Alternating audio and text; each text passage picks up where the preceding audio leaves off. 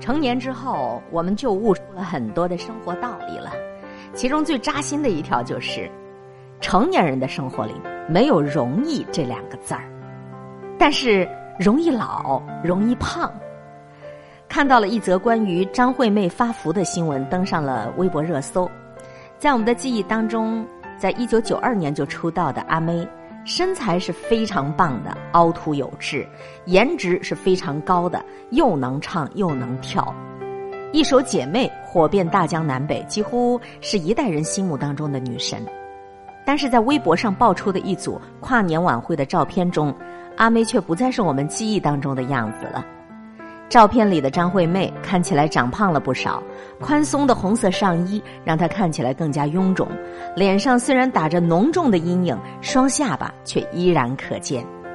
对于发福的原因，她本人也做出了回应，说：第一可能是过劳肥，第二是家族肥胖症，第三是吃了激素药，第四是年龄增加了导致新陈代谢减慢，第五跟周杰伦一样没办法戒掉奶茶。据说，连经纪人也为阿妹的减肥感到无可奈何。微博下面啊，也有不少的网友表示理解，啊，我们靠实力吃饭，没必要太过重的看身材。但是，更多的网友还是表示担心，奶茶还是要少喝，过度肥胖会影响身体健康，这就不好啦。现在，不论是明星还是普通人，都在顶着压力、顶着焦虑生活。为了缓解这种压力，很多人都养成了不好的生活习惯。有的人一做就是一天，忙工作没有时间健身；有的人每天都加班，没有时间做饭，只能吃高油高盐的一些外卖。生活压力大，为了解压，就爱吃甜食，爱喝奶茶。长此以往，这种不良的生活习惯就会给我们带来甩不掉的肥肉，还有甩不掉的悔恨。看着身边一个又一个同龄人日渐发福，我们不禁心有戚戚焉。岁月像一把杀猪刀，我们该如何在刀底下生存呢？总有人在感慨说岁月不饶人，但是我发现有些人也未曾饶过岁月。还记得我们都喜爱的倪萍姐姐吗？在她年纪逐渐增长、身材发福之后，很多人戏称她倪萍奶奶。可后来，倪萍奶奶在半年时间里瘦了二十斤，年轻了不止二十岁，又变回了原来那个美丽的倪萍姐姐。很多人问倪萍：“哎，你如何瘦下来的？”她开玩笑说：“饿的。”后来，倪萍还是透露了她的减肥秘诀，就是要自律，没有任何捷径。有一句话说得好啊：“你二十五岁之前还可以推脱外貌是父母给的，但二十五岁之后。”你真的要为自己的长相和身材负责任了。著名的编剧严歌苓曾说过：“形象是女人的纪律。”在写作是自律并坚持的日常生活中，她曾提到过自己的自律生活。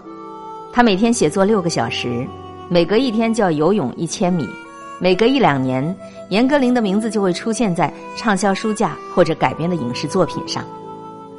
时至今日。严歌苓仍然保持着自己优美的身材，岁月的雕刻刀仿佛从未在她身上留下痕迹。对于一个成年人来说啊，你的身材好，其实也是一种不容小觑的实力呢。CCL 领导力调研机构曾经发布过一组非常有趣的报告：财富五百强公司的首席执行官当中，你找不到一个体重超标的人。回想一下，马云、王石。奥巴马、扎克伯格、李彦宏等等等等，浮现在脑海当中的这每一个人，似乎都是身材还算可以的啊，起码没有啤酒肚，没有中年发福。你看，能够管好自己身材的人，往往也能够管理好自己的生活和工作。反之，在你臃肿的身材背后，可能就是放任的自我，还有你一团乱糟糟的生活呀。每一个人都渴望通过自律。过上自己想要的生活，而优异的成绩、完美的身材、规律的生活、健康的体魄，都是需要我们花大把时间和精力去战胜自身的惰性的。在这个过程当中，我们或许会感到困难、感到痛苦，但是只要我们能够熬过这些不舒服，就会离自己的目标越来越近的。知乎上有这样一个问题：你减肥前后有什么形体、容貌和精力上的变化吗？下面的回答堪称是大型励志现场。有一个叫姚拉的人说：“以前我一百七十斤，一米六的身高，经常被人嘲笑。后来我开始减肥，到现在差不多四年了，改变了饮食习惯，再加上运动，虽然瘦得慢，但是坚持总是会有效果的。”胡一书说：“我高三毕业暑假是体重巅峰的一百四十斤，大学二年级一年都在跟减肥做斗争。”瘦到了一百一的样子，就收获了爱情，还有很多意想不到的惊喜。超爱玩的茉莉花说：“坚决抵制基因决定了我就是这么胖，不可能瘦下来。坚决抵制这种说法。”减肥的秘密有人分享：第一，少吃高糖高脂；第二，坚持运动；第三，心碎一次，你一定能够下决心减肥的。还有人分享说。累到了精疲力竭，想要放弃的时候，我就想，村上春树把身体当做一台机器，规律的运作，向前进，向前进，机器是不会有任何感觉的。所以你看，没有瘦不下来的人，只有不愿意付出行动去改变的人。在德国，有一位二十三岁的女孩 Sunny Sunny，Sunny 曾经非常的苗条，但是后来。他因为感情上的打击，还有工作上的压力，整个人都开始变得消极堕落了。在工作的五年当中，他几乎就没有运动过，肥肉在身上不断的堆积，体重也在逐渐的上涨。曾经漂亮的衣服已经穿不下了，甚至因为身材走形，经常遭人嘲笑，整个人越来越没有自信。一个不敢照镜子、不敢拍全身照。明明非常年轻，却被人称作大妈。看到身材纤细的姑娘，总是忍不住自卑。终于有一天，她不想再忍受这样的自己了。难道这辈子我就这样胖下去了吗？不，我就要开始改变。桑尼为自己买了一双运动鞋，一套运动装，又给自己制定了一个二十周的跑步减脂计划。自此，开始了他的逆袭之路。头几个星期，桑尼感到非常困难，甚至艰难。没跑几步就感觉到心、脾、肺都很累，只能够不断的停下来休息，一直坚持到第九个星期，他终于感觉到了自己有一些进步，身体变得轻盈了，而且越跑越轻松了。到第二十个星期的时候，他感叹说：“从来没有过如此美好的感觉。”在训练力量的时候，他还结识了新的朋友。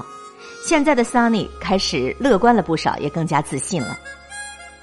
毫无疑问呢，最终他成功了。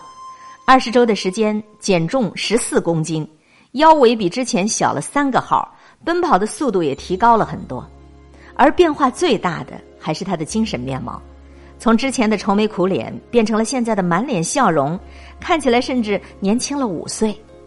桑尼说：“我现在不仅身材变好了。”皮肤也变年轻了，朋友说我的气质也变得迷人了。运动教会了我如何去爱自己，这毫无疑问是人生中最宝贵的一笔财富。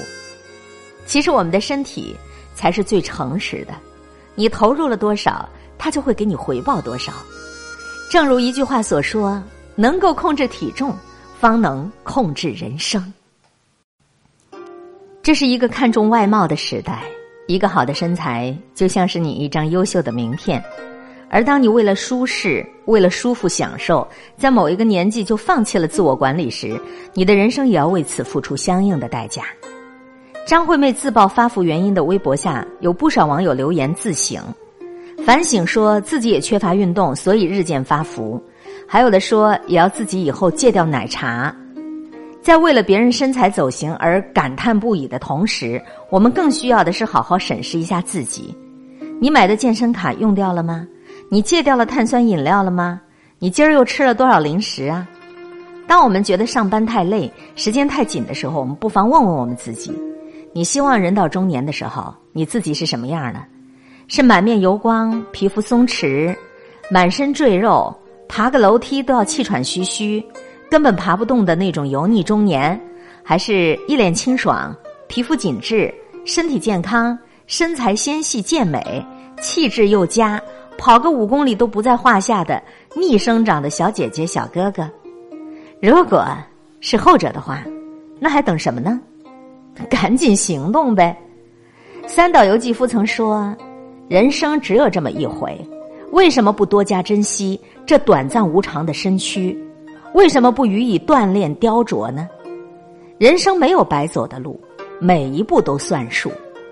你跑过的每一步路，你洒下的每一滴汗水，你付出的每一分努力，都将成就一个更加美好的你自己。”